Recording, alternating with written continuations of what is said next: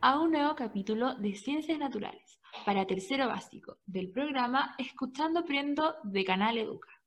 Somos las profesoras Ivana, Rosario y Sofía. Hoy vamos a aprender sobre hábitos de alimentación saludable, respondiendo a la pregunta, ¿cómo es una alimentación saludable? Para esto realizaremos distintas actividades. En la parte 1 Escucharemos la historia de la profesora Ivana y su cita al médico. Luego, en la parte 2, ahondaremos en los conceptos de manipulación y conservación de alimentos. Por último, en la parte 3, haremos una actividad para aplicar todo lo aprendido. ¿Estás listo o lista? ¡Vamos! Parte 1. La profesora Ivana y su cita al médico. Profesora Ivana, por favor, dirigirse al box número 12 para su cita con la doctora Sofía.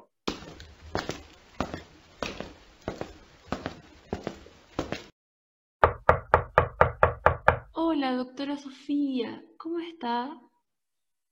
Hola, profesora Ivana. Yo muy bien, mejor que tú al parecer. Te ves un poco pálida. Sí, doctora, pasa que desde ayer que en la noche estoy muy enferma del estómago y no sé qué hacer, no tengo idea por qué se desató este malestar. Mm, ya veo. Cuéntame, Ivana, ¿qué comiste ayer antes de que empezara el malestar? Doctora Sofía, eso es lo que no entiendo. Yo he sido muy responsable. He consumido solo alimentos saludables y de manera balanceada.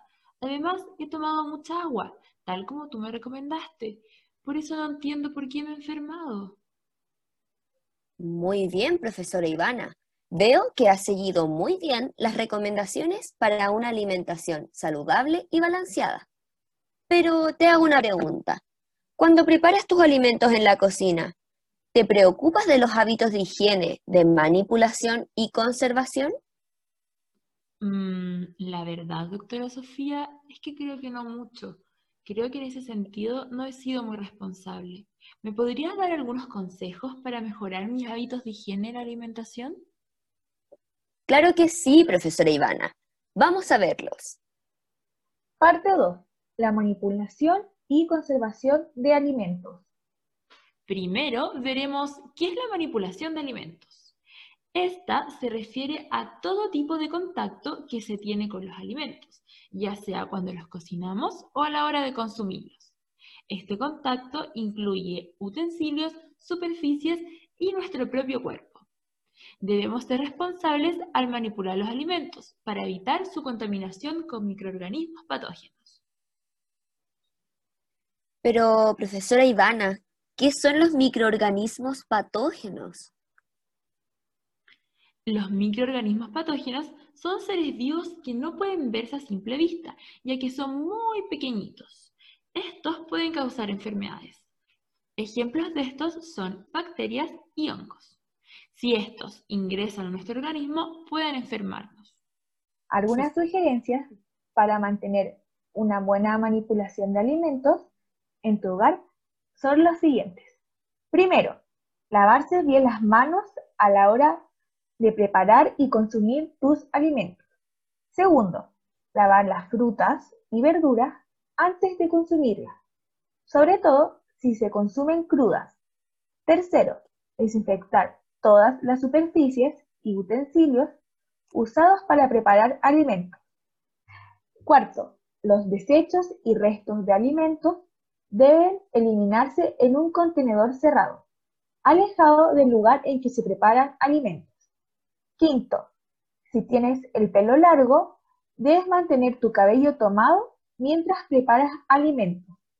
Sexto, usar utensilios diferentes para manipular carnes de cualquier tipo y alimentos crudos como las verduras. Séptimo, usar agua potable o tratada para cocinar. Octavo, seleccionar alimentos frescos.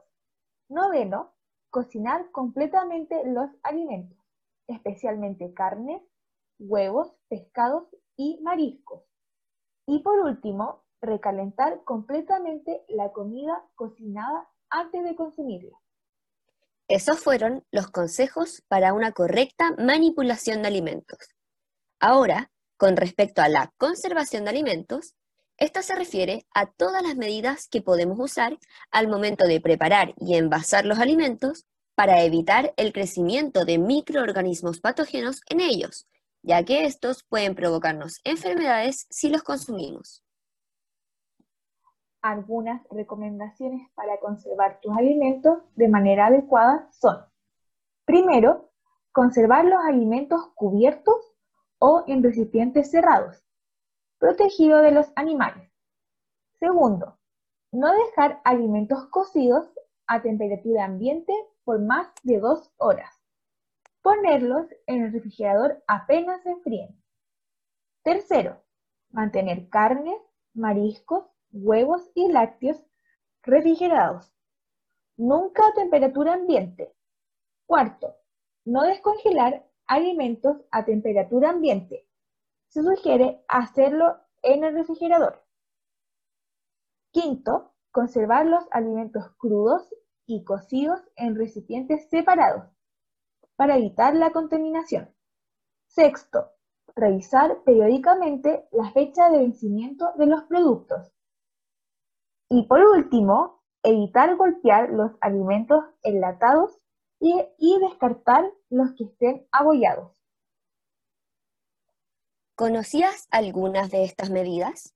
¿Las aplican en tu hogar al momento de preparar los alimentos y consumirlos? Te invitamos a reflexionar sobre estas preguntas con las personas de tu hogar y ver qué medidas pueden implementar para mejorar sus hábitos de alimentación saludable. Parte 3. Aplicación de lo aprendido. Para la aplicación, escucharemos distintos casos y evaluaremos si cumplen o no con los consejos que acabamos de escuchar. Recuerda que no importa si cometes errores, ya que estos son parte del aprendizaje. Vamos a practicar. Caso 1. A Juan se le olvidó sacar el pote de almuerzo de su lonchera que tenía carne con arroz. Cuando revisó su mochila, se dio cuenta que la comida estaba podrida. ¿Qué crees que pudo haber hecho Juan para evitar esta situación?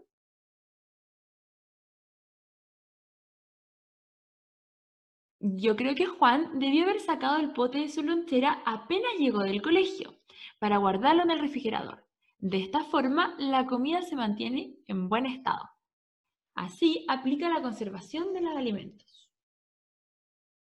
Muy buena respuesta. Ahora pasemos al caso 2. Fernanda quiere cocinar una ensalada con trozos de pollo.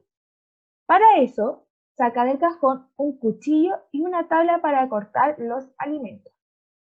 ¿Qué consejo le darías a Fernanda para mejorar sus hábitos de manipulación de alimentos?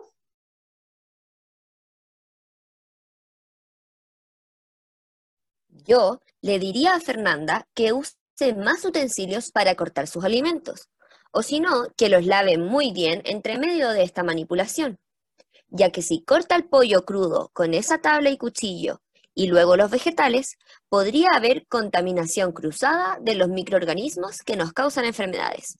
Así, Fernanda aplicaría la manipulación de los alimentos. Muy bien. Ahora, el último caso relacionado con la situación actual vivida por el COVID-19. La comuna en la que vive Mariana ya pasó a fase 3, por lo que se reunirá con sus amigas en un restaurante. ¿Qué medidas de manipulación crees que Mariana debe reforzar en esta situación?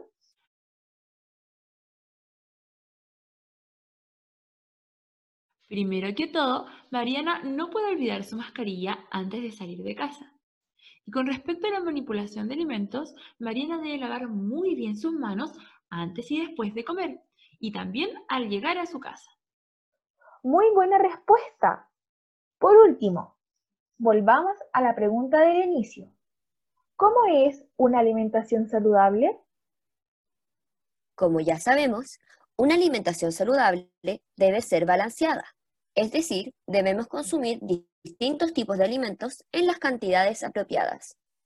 Sin embargo, hoy aprendimos que esto no es todo, sino que también debemos ser responsables con los dos hábitos de higiene en la alimentación, la manipulación, que es todo tipo de contacto que tenemos con los alimentos, y la conservación, que son todas las acciones que podemos hacer para que los alimentos se mantengan frescos por más tiempo. ¡Excelente! Hemos llegado al final de este programa. Has hecho un excelente trabajo. Muchas gracias por aprender una vez más con nosotras. Recuerden que pueden acceder a más contenido si se suscriben a nuestro canal de YouTube, Canal Educa Chile. Y no olviden seguir nuestro podcast Escuchando Aprendo por Spotify. Les esperamos en un próximo capítulo.